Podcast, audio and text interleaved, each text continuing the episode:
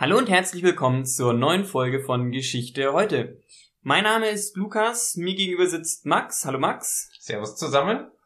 Und nachdem wir jetzt die letzten Wochen recht aktuelle Themen hatten, obwohl wir sehr weit in die Vergangenheit geschaut haben, mit der Bundestagswahl, die letzte Woche war, wollten wir mal wieder ein Thema machen, das natürlich auch immer aktuell ist, weil es ist ja auch der Anspruch unseres Geschichtspodcasts, immer irgendwas Aktuelles zu machen.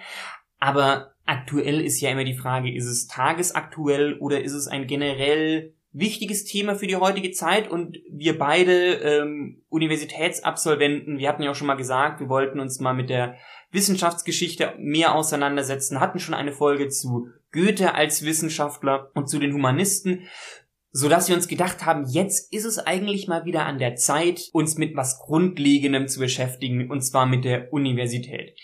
Also ein nächster Teil in dieser Wissenschaftsriege, ähm, die wir ja angefangen haben eben, und du ähm, äh, meintest gerade nicht, nicht so tagesaktuell, aber wenn man so die letzten Jahre zurückblickt, ist ja doch immer eigentlich Unis schon eine Sache gewesen, die jetzt zum Beispiel in der Corona-Krise diskutiert wurden. Ähm, Präsenzlehre, ja oder nein? Was sind die neuen Formen der Lehre? Dann davor gab es sehr lange diesen ähm, recht bekannten Streit über die Bologna-Reform in Europa mit dem Bachelor- und Master-System, genau. Was ist eigentlich Bachelor und Master?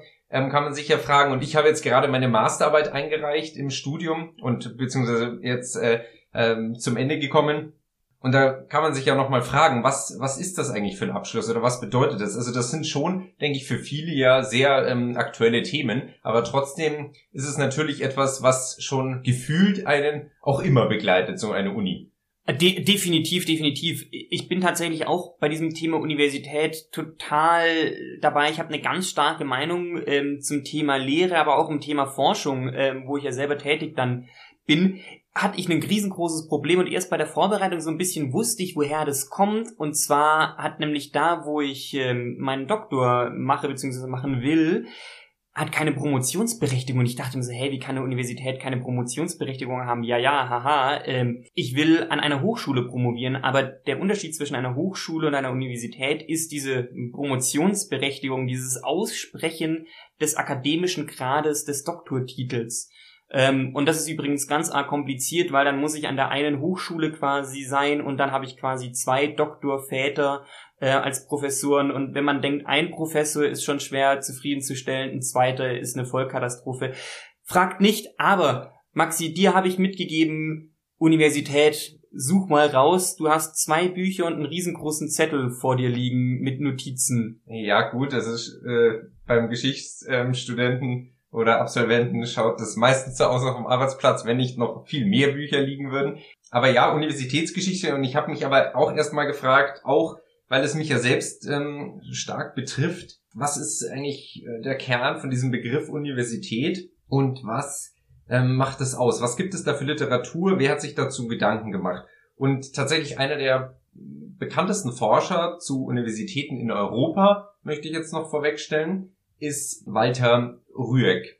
Und Walter Rüegg hat nämlich eine vierbändige äh, Gesamtdarstellung der Geschichte der Universitäten in Europa geschrieben. Und er hat ähm, in seiner Darstellung einen, es ist keine Definition, aber es ist so ein bisschen eine, ein Rahmen gegeben, was er von Universitäten hält. Und die möchte ich kurz zitieren. Die Universität ist eine, ja die europäische Bildungsinstitution par excellence als Gemeinschaft von Lehrenden und Lernenden, ausgestattet mit besonderen Rechten der Selbstverwaltung, der Festlegung und Ausführung von Studienplänen und Forschungszielen sowie der Verleihung öffentlich anerkannter akademischer Grade, ist sie eine Schöpfung des europäischen Mittelalters. Keine andere europäische Institution hat wie die Universität mit ihren überlieferten Strukturen und ihren wissenschaftlichen Leistungen in der ganzen Welt universale Geltung erlangt. Die Titel der mittelalterlichen Universität Baccalaureat, Lizenziat, Magistergrad, Doktorat werden in den unterschiedlichsten politischen und ideologischen Systemen anerkannt. Da sind diese vier Begriffe zum Schluss gefallen. Da ist ganz viel gefallen. Ja, das stimmt, da ist ganz viel gefallen und wir werden das alles eigentlich auch noch mal aufgreifen, aber diese vier Begriffe zum Schluss, ich möchte sie kurz voranstellen, mhm. weil wir auch die schon in unserem kurzen Vorgespräch hatten. Dieser Baccalaureat ist nichts anderes wie der heutige Bachelor. Ähm, Selber Namensherkunft, nur halt andere Sprache. Ganz genau. Äh, mhm. Oder beides vom lateinischen Ursprungswort. Ähm, dann Lizenziat. Das ist eine Zwischenstufe, die es heute so nicht mehr allzu viel gibt. Das ist praktisch eine Art Zwischenstufe zwischen Bachelor und Master. Dann der Magistergrad. Magister einfach übersetzt Meister und ähm, ist äh, der heutige Master. Und dann Doktorat. Das ist ein bisschen schwieriger in der Gesamtschau, einfach so zu sagen, ja, das ist der heutige Doktor, aber dieses, äh, dieses Amt oder diese, ja, diese Würde ist auf jeden Fall verankert von vornherein. Er spricht also davon, dass es eine Bildungsinstitution ist, die im Mittelalter die Grundlagen hat, die heute noch gelten. Das ist eigentlich die Kernaussage von diesem Zitat, finde ich. Dann ist es ja auch genau dein Fachbereich, ähm, wenn diese Institution der Universität im Mittelalter gegründet worden ist. Ja, man hat an der Universität, äh, also ich wurde nicht gefragt, aber es wurde gefragt ähm, in einer Veranstaltung, wo verschiedene Studiengänge zusammenkamen, warum das Mittelalter denn ähm, oder warum man das Mittelalter als interessant sehen kann.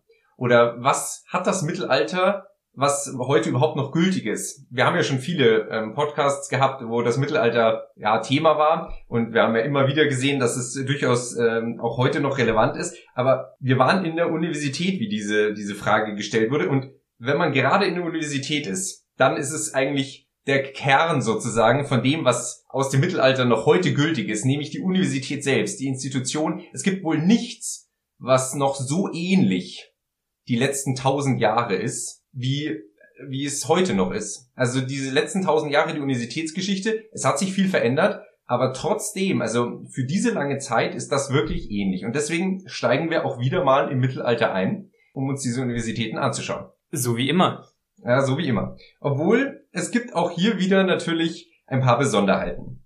Wir fangen nämlich noch einen Schritt davor an. Was sozusagen ist die Vorstufe zu einer Universität und warum auch dann dieser Begriff? Da, da stelle ich mal so erstmal in den Raum. Aber die Vorstufen. In Mitteleuropa ist, sind das ganz klar die Klosterschulen. Klosterschulen gibt es eigentlich schon seit dem fünften, sechsten Jahrhundert haben die sich entwickelt und ähm, der erste große Orden, der erste große Mönchsorden sind ja die Benediktiner mit der Benediktsregel. Und die Benediktiner haben eben diese Klosterschulen betrieben. Und es gab sehr früh, schon eben Anfang des 6. Jahrhunderts, Klosterschulen in England, York, Canterbury, das sind äh, da die beiden Klassiker.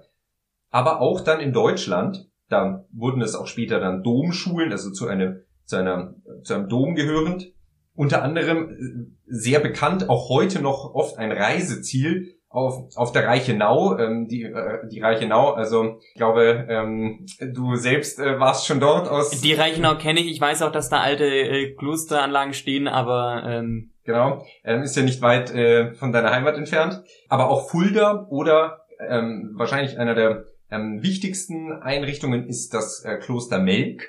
Melk äh, liegt an der Donau im Österreich, relativ nah bei Wien unter anderem diese drei sind hier stellvertretend zu nennen. Ich stelle mal eine gewagte These auf. Das lag auch gerade im Mittelalter, also im frühen Mittelalter daran, dass dort die ganzen Bücher und die ganzen Bibliotheken waren. Und weil man die Mönche und dann auch in Domschulen die ähm, Domkaplane oder auch äh, spätere Priester einfach ausbilden musste. Ähm, die mussten ja wiederum gelehrt sein und äh, in bestimmten Disziplinen unterrichtet werden und deswegen haben die sich da getummelt. Und deswegen haben sich auch dort die Bibliotheken getummelt. Also es war so eine Gegenseitigkeit. Weil man die eben ausbilden musste, hat man Bücher beschafft. Weil da Bücher waren, gab es die Schule. Ich stelle jetzt mal die nicht die Frage, was zuerst da war, das Huhn oder die Ei, das, das Ei, ähm, das lassen wir aber beiseite. Genau.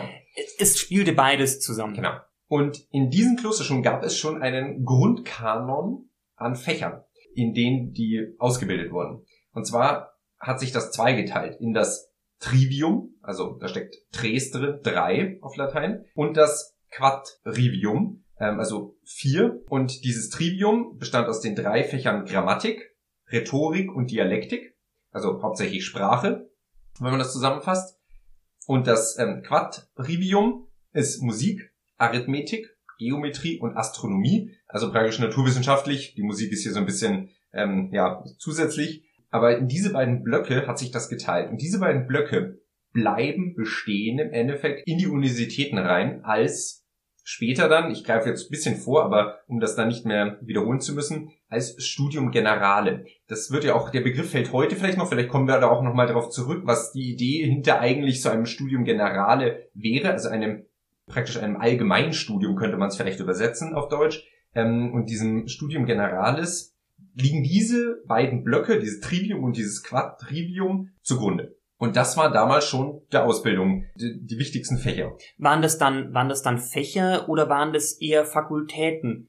Weil mhm. es ist ja, wenn ich das klingt sehr spannend, aber ich muss mir ich, ich überlege mir gerade, es ist ja ein Unterschied. Ähm, du bist Geschichtswissenschaftler, empirische Sozialwissenschaften sind bei mir, und dann gibt's ja aber immer noch die Naturwissenschaften als großen Block. Ist es jetzt eher so eine Unterscheidung oder ist es eher die Unterscheidung zwischen dem Studiengang des äh, Medienwissenschaftlers und dem Studiengang des äh, Geschichtswissenschaftlers? Mm, das sind eher Fächer.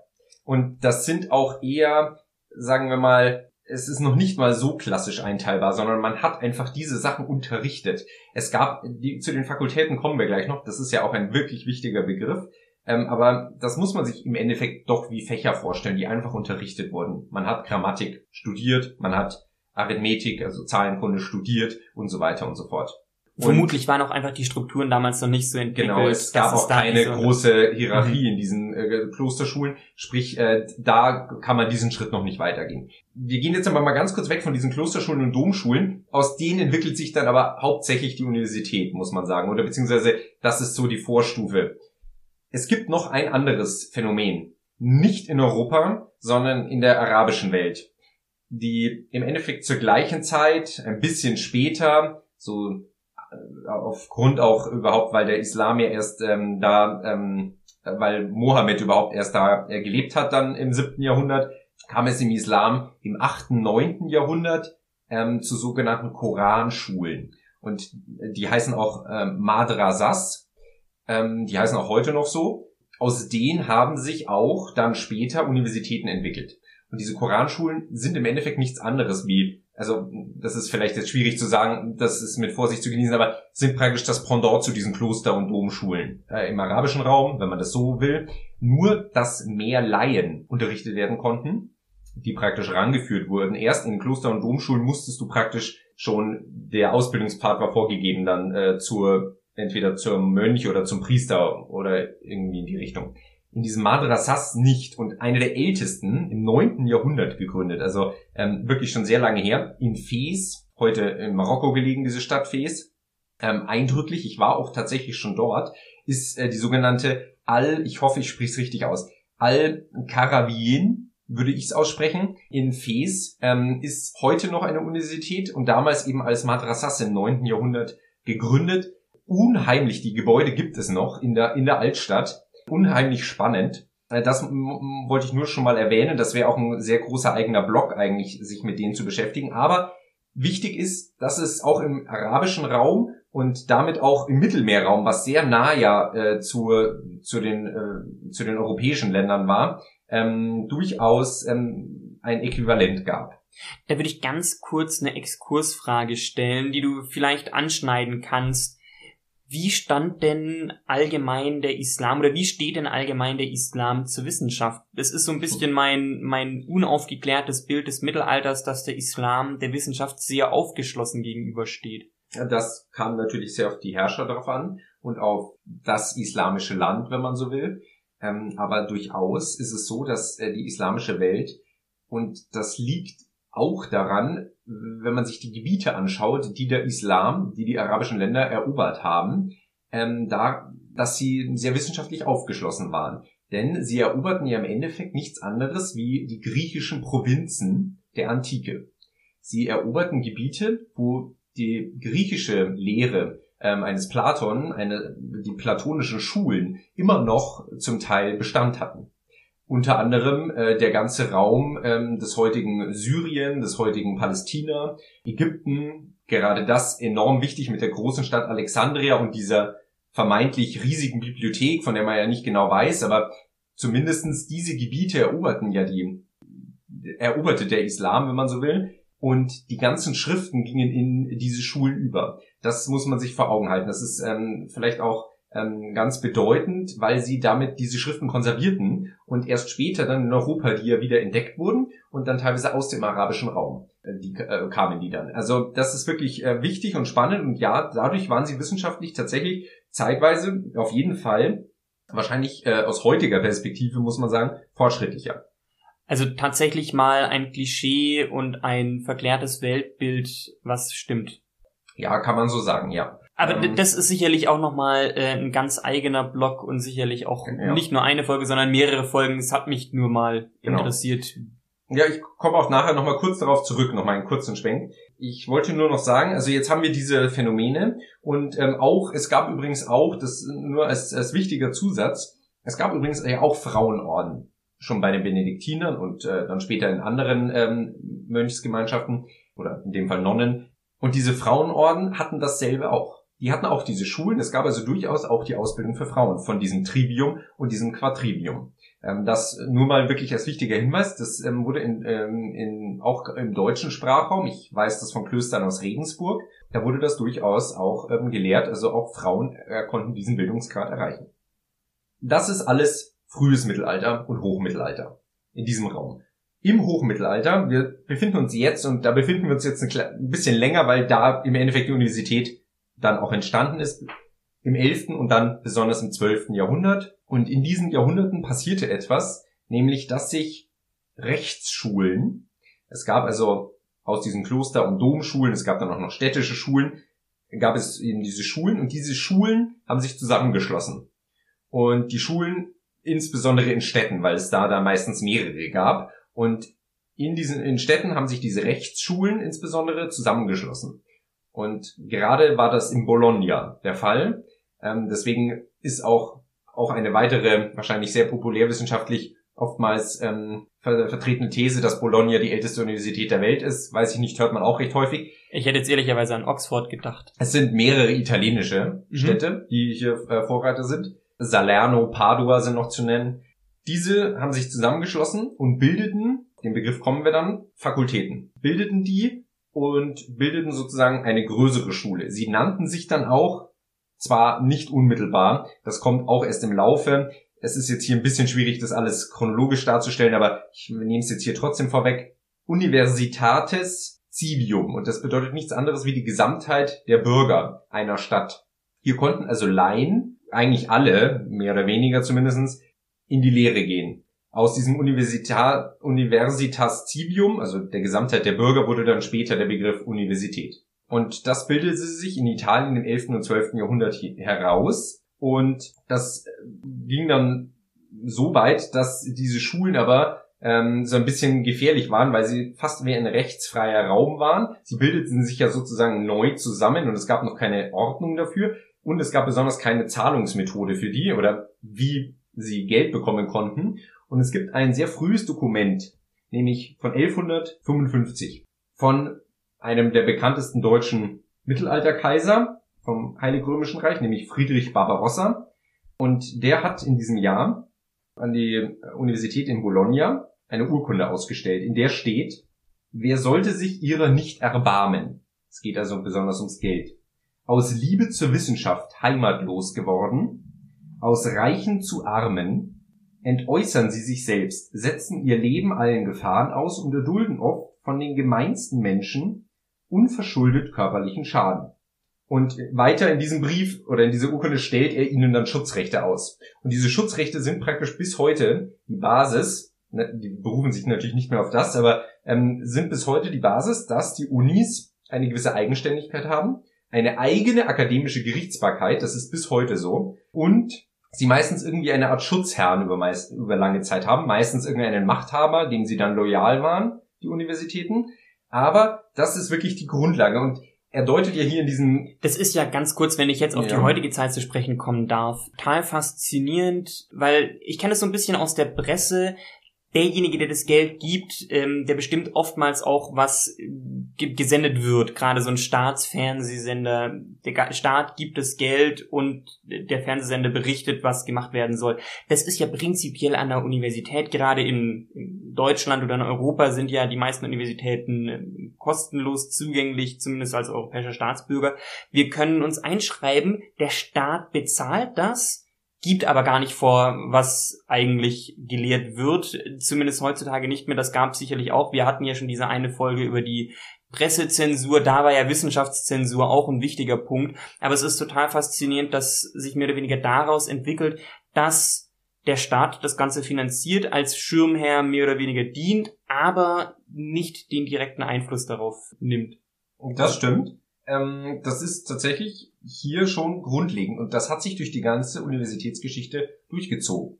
Das ist, äh, finde ich, finde ich wirklich auch sehr spannend um das kurz abzuschließen, hier diese Gründungsepoche, ähm, wichtige Universitäten dann waren noch Paris, gleich im Anschluss im Endeffekt, auch entstanden aus dem Zusammenschluss. Du hast es gerade angesprochen, Oxford und Cambridge kamen dann versetzt in England. Ähm, und dann noch in Spanien, Valencia war noch recht früh und eben viele italienische Städte insbesondere. Die Grundlage an Fächern war damals immer noch dieses Trivium und dieses Quadrivium und das war das Studium Generale, sozusagen so eine Art äh, Basis und dann drei Fächer. Der Dreifächer-Kanon ist das alles überragende ähm, und wichtige, wenn man an die Fächer denkt, die an der Universität gelehrt werden. Alle drei Fächer gibt es heute noch in eigentlich exakt dieser Form, natürlich nicht vom selben Lehrinhalt, aber immer noch unter diesen Namen eigentlich, nämlich das Kirchenrecht, also die Theologie, das weltliche Recht, also Jura und Medizin. Das sind die drei Fächer, die es von vornherein dann gab. Und ich möchte noch auf eine weitere Sache aus diesem Zitat, aus dieser Urkunde. Da ging es ja um das Geld und um die Wissenschaft und eben auch um die, äh, wie du es gerade gesagt hast, um diese Eigenständigkeit der Universität. Aber es ging ja hier auch darum, dass es, dass sie keinen körperlichen Schaden nehmen, die Studenten dort. Und ich habe dazu noch eine lustige Geschichte gefunden. Ähm, also lustig ist sie nicht für den Studenten, weil ich glaube, der Student ist dabei umgekommen. Aber sie ist irgendwie ganz bezeichnend, denn ähm, im Mittelalter muss es ziemlich hoch hergegangen sein in Studentenstädten. Die Studenten und die Bürger müssen sich ziemlich oft, ich sage das jetzt mal ganz salopp, äh, müssen sich ziemlich oft gekloppt haben. Ähm, die Studenten hatten nämlich, also so ganz genau die Gründe weiß ich nicht und ich, ich habe sie auch nicht rausgefunden, aber es geht tatsächlich oft in diesen Quellen um Wein und darum, dass die Studenten tatsächlich also, oftmals Wein tranken. Also so viel hat sich zwischen damals und heute dann auch nicht geändert. Nein, das stimmt. Und sie, es gibt dann auch immer diese äh, Quellen, wo der Student irgendwo den Wein holt und dann trinken sie auf dem Weg Wein. Und hier in dieser Geschichte, die möchte ich jetzt kurz vorlesen, geht es um den äh, Studenten aus, aus Basel, muss man sagen. Ähm, äh, ein Student aus der Diözese Kur in der Schweiz heute. Und dieser Student, Johannes äh, schreibt, äh, über den geht diese Geschichte. Als er einst an der Universität Basel studierte, tat er Dienste für den Pfarrer von St. Martin. Der schickte ihn eines Nachts Wein holen. Als er mit dem Wein zurückkam, fand er die Türe des Friedhofs, durch die er zum Pfarrhaus musste, verschlossen. Er klopfte an die Tür, das hörte ein städtischer Wächter, der die Nachtwache auf dem Friedhof versah. Als der erkannte, dass er Student sei, griff er an seine Waffe und fing an zu fluchen. Der Student bat ihn, in Frieden zu lassen und entkam. Als der Pfarrer drei Tage später nach einem Aderlass den Studenten wegen Arzneien losschickte, begegnete der Student, als er in, der, in, in die Stadt wollte, zufällig wieder diesem Aufseher. Als er den Studenten sah, begann der Aufseher zu schwören, er werde nicht ruhen, bis er nicht ein oder zwei Studenten umgebracht hätte. Damit nicht genug, sagte er ihm. Der heilige Antonius solle ihn verbrennen worauf der Student erwiderte, ich will aber nicht. Doch wird er auch dich verbrennen. Als der Wächter das hörte, wurde er so wütend, dass er sein Messer zog. So endet die Geschichte. Also die Geschichte muss dann so enden, dass es auf dem Friedhof zum tödlichen Zusammenstoß kommt und dass es auf dem Friedhof geschieht, ist natürlich auch sehr sinnbildlich. Da weiß man jetzt nicht genau, inwieweit das stimmt, weil das ja ein geweihter Ort ist. Und ähm, mir erschließt sich aber tatsächlich gerade ein komplett anderer Zusammenhang und zwar weiß ich jetzt, warum es schlagende Burschenschaften gibt. Zumindest glaube ich jetzt zu wissen, warum es schlagende Burschenschaften gibt, äh, wenn Burschenschaften nichts anderes waren als äh, Verbände von äh, Studierenden und es oftmals zu Gewalt zwischen der ja. heimischen Bevölkerung und den Studenten gab, war natürlich Selbstverteidigung. Wobei da ist natürlich die Frage, ob das jetzt wirklich Selbstverteidigung ist oder ähm, naja, aber Frage, ja. man, man Kampfkünste sicherlich. Ja, das wichtiger. stimmt, das stimmt. Man muss dazu sagen, das stammt ja jetzt wirklich aus dem Hochmittelalter, diese Geschichte. Die Burschenschaften ähm, sind, aus dem 19, im 19. Jahrhundert erst. Ähm, Aber ich unterstelle mal ganz dreist einen Zusammenhang. Ja, ja, durchaus. Ich fand unterstellen, ähm, ich meine, das ist ja das Schöne an der Wissenschaft. Unterstellen darf man viele, wenn man es als Hypothese richtig. formuliert. Ich Wer anders darf es beweisen. Ich glaube auch, es ist gar nicht so ähm, leicht, das zu überprüfen, deine Unterstellung. Also die könnte recht lang Bestand haben. genau, also soweit. Man muss dann noch äh, klären, dass es äh, noch, ein, noch ein paar Begriffe, nämlich zum einen dieser Facultates, also Fakultät, das kommt ja aus dem Lateinischen und bedeutet so viel wie Möglichkeiten oder Fähigkeiten. Es geht einfach hier sozusagen um den Zusammenschluss von ähm, ja von im Endeffekt Fächern oder einem, einem Verband von Personen, ähm, die eine gewisse Möglichkeit oder eine gewisse Fähigkeit hatten. Also zum Beispiel äh, Medizin. Und dann, wichtig im Mittelalter, war noch die Nationes. Und da kommt tatsächlich das heutige Wort Nation her. Ähm, der Begriff, den gab es so nicht. Ähm, und Nationes bedeutet die Unterteilung der Studenten nach ihrer Herkunft. Mhm. Und tatsächlich, wenn man von Nationen heute spricht, meint man ja die Länder im Endeffekt. Im Mittelalter kann man ja davon immer nicht sprechen. Ich tue mir auch manchmal ein bisschen hart hier im Podcast, weil es ein bisschen schwierig ist, das immer zu umschreiben, wenn ich so sage, Frankreich damals, aber das ist nicht als Land zu sehen, sondern eher als Machtverband von einer Person, nämlich Oder der Königs. geografische Raum, genau, den wir heute als Frankreich genau, bezeichnen genau. würden. Dieses Nationes stammt tatsächlich aus dem Universitätsbetrieb. Mhm. Das ist die Unterteilung, wie man Studenten unterteilt hat. Ähm, das ist eben auch wichtig. Und dann diese Abschlüsse. Bakalarien, Bachelor, Lizentiaten, also dieses Zwischenstufe nenne ich es jetzt mal, und dann Magister, also heutiger Master und dann noch die Doktoren. Aber die Doktoren, man feierte, wenn jemand Doktor wurde, eine Promotion dazu, daher kommt auch dieser Begriff, waren nicht unbedingt welche, ähm, die so eine Arbeit, wie man es heute damit verbindet, abgeliefert haben, sondern es waren eher die Oberen oder die Leiter oder die Älteren, die drei, vier, die sozusagen so einer Fakultät oder so etwas oder überhaupt ähm, irgendetwas vorstanden. Quasi das, was heutzutage die Professoren sind sozusagen dieser die Professoren im Mittelalter in dieser Form waren das praktisch die Doktoren, ja. Es gab den Professor gab es so nicht. Für mein Verständnis oftmals wurde zumindest früher auch ein, ein Schullehrer als Professor bezeichnet. Ist Professor einfach nur ein Wort für Lehrer? Genau, ja. Professor ist sozusagen eine Höhe, ein, ein besonderer Ausdruck eines ähm, gewissen höheren Grades von einem Lehrer. Ja. Okay, aber Doktor ist tatsächlich eine Position an der Universität, wenn man das so will.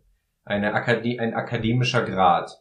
Ähm, deswegen ist ja eigentlich auch der Doktor ja irgendwie deutlich ähm, ja ähm, bedeutend in der, in der Geschichte, wenn man so man hört ja oft ähm, von einem Doktor schon zu einer Zeit, wo es dieses akademische System gar nicht gab, weil dieser Begriff Doktor eben dieses so ein bisschen hochgestellte ähm, immer schon verdeutlicht. Auch heutzutage ist ja ähm, das Erlangen eines Doktortitels, äh, eines Doktorgrades deutlich schwerer und mit deutlich mehr Aufwand verbunden als ähm, der Abschluss mit einem Bachelor oder einem Master. Genau.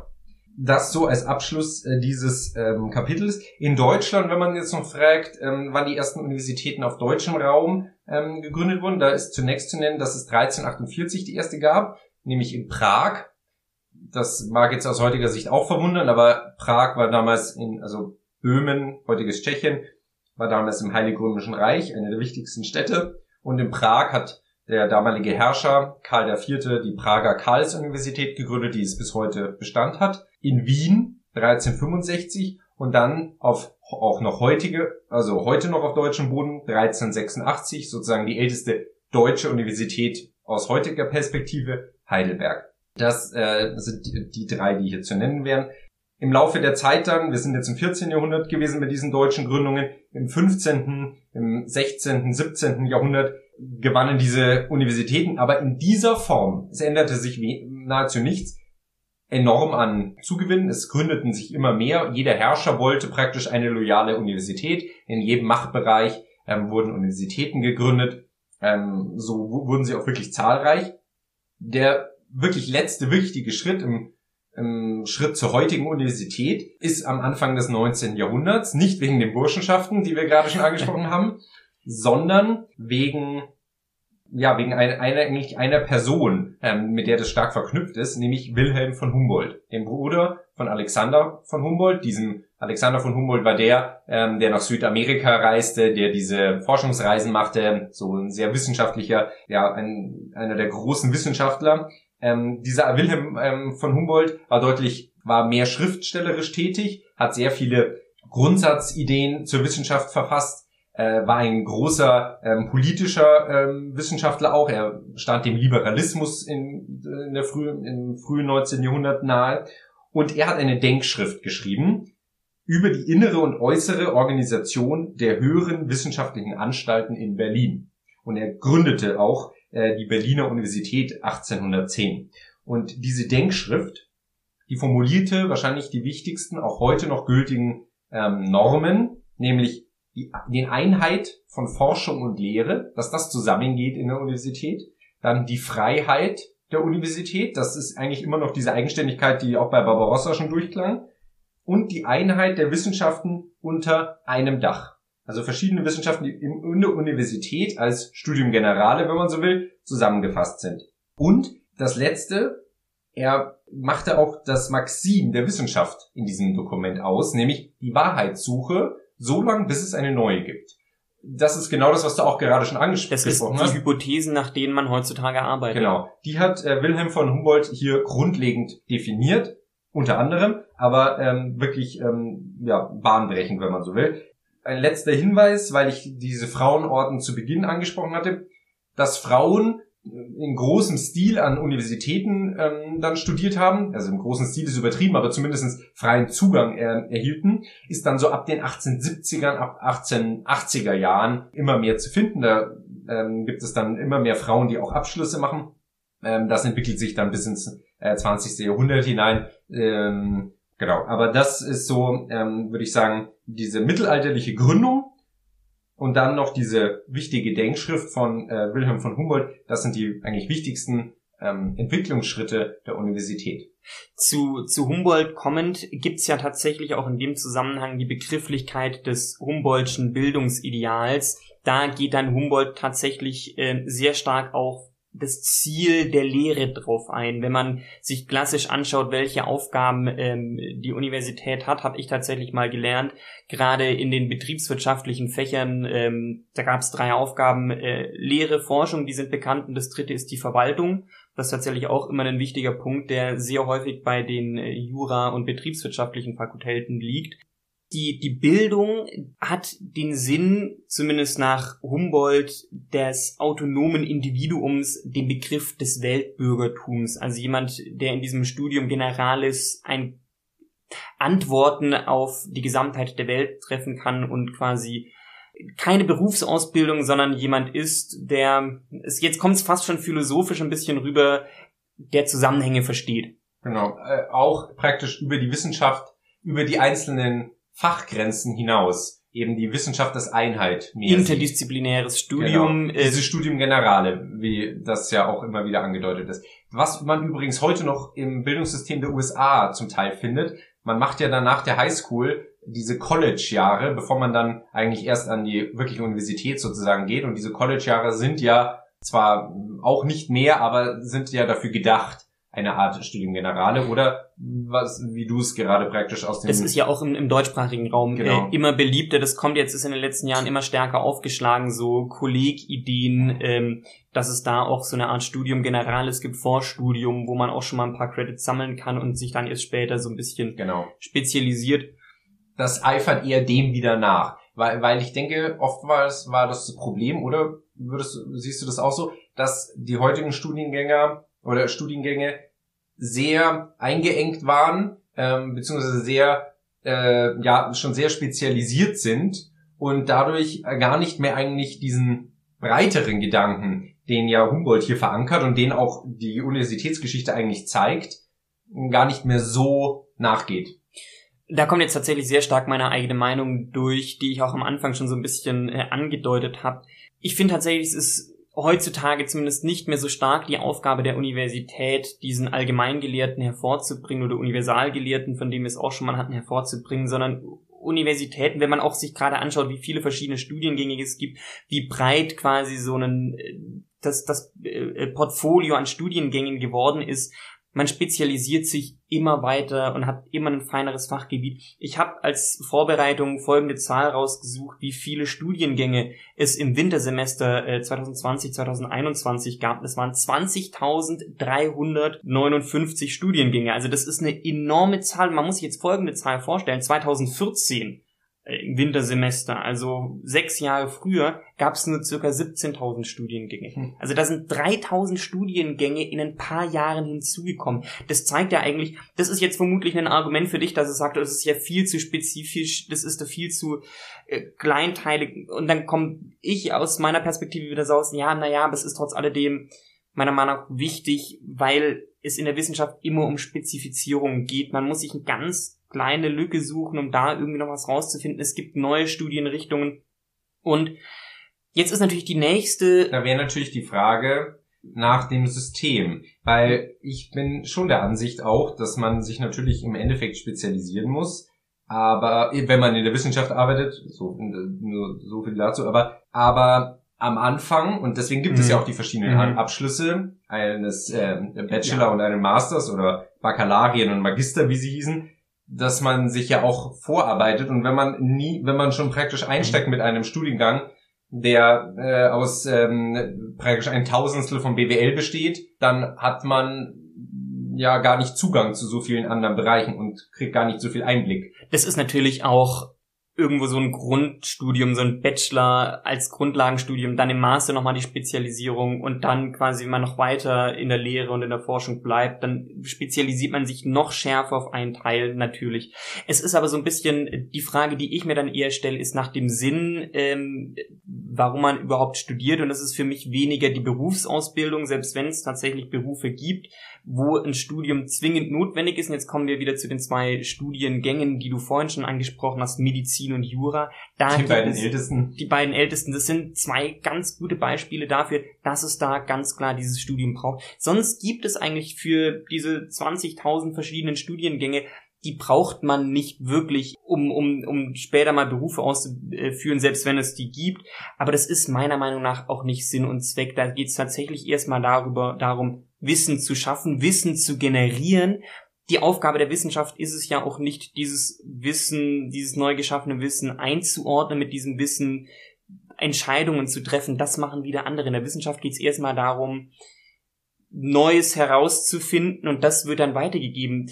Da hat äh, Christian Drosten in seinem Podcast, ähm, übrigens ein großer Fan, was sehr Schlaues gesagt, er als Virologe hat nicht die Aufgabe, die Entscheidung der Politik zu treffen, er gibt nur das Wissen vor. Also er schafft Wissen als Virologe und sagt, okay, wenn wir alles offen haben, folgende Prognose kann er anstellen, hier exponentielles Wachstum. Was die Politik damit macht, ob sie es laufen lässt oder ob sie quasi in den Lockdown geht, das ist wieder wer anders. Hier sieht man so ein bisschen meiner Meinung nach die Trennung zwischen dem, was an der Universität gemacht wird und dem, was dann rauskommt. Das eine ist tatsächlich einfach nur dieses Wissen generieren und das andere ist mit diesem Wissen handeln.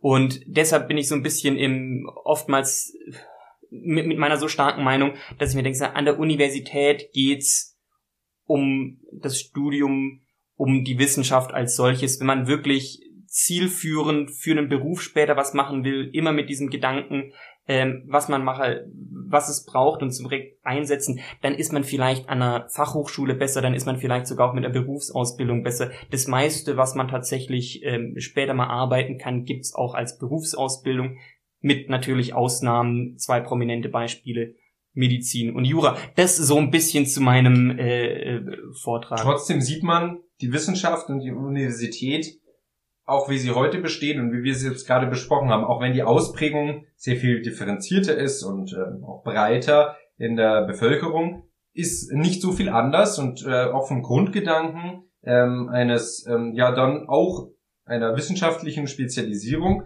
liegt lange zurück und es gibt wohl kaum, um das, um den Bogen zum Beginn zu spannen, eine Institution, die so lange ja uns uns Menschheit jetzt begleitet und doch in einer recht ähnlichen Form. Und das finde ich ähm, schon erstaunlich. Also, Es ist Geschichte zum Miterleben, hautnah. Finde ich auch ganz, ganz arg spannend und vielen Dank ähm, für das Vorbereiten ähm, zu dieser Folge. Zur letzten Folge auch wieder so eine kleine Ungenauigkeit, tatsächlich auch wieder von mir. Ich habe die 4 plus 1 Verträge erwähnt, das sind natürlich die 4 plus 2 Verträge. Ähm, da ist tatsächlich, wenn man geboren wurde nach der Wiedervereinigung, ist es für mich irgendwie manchmal unvorstellbar, dass Deutschland mal zwei Teile war. Daher vielleicht so ein, der, der kleine Versprecher ist eine Ungenauigkeit, muss erwähnt werden, gehört zur Wissenschaft mit dazu. Damit würde ich mich aber auch wieder verabschieden.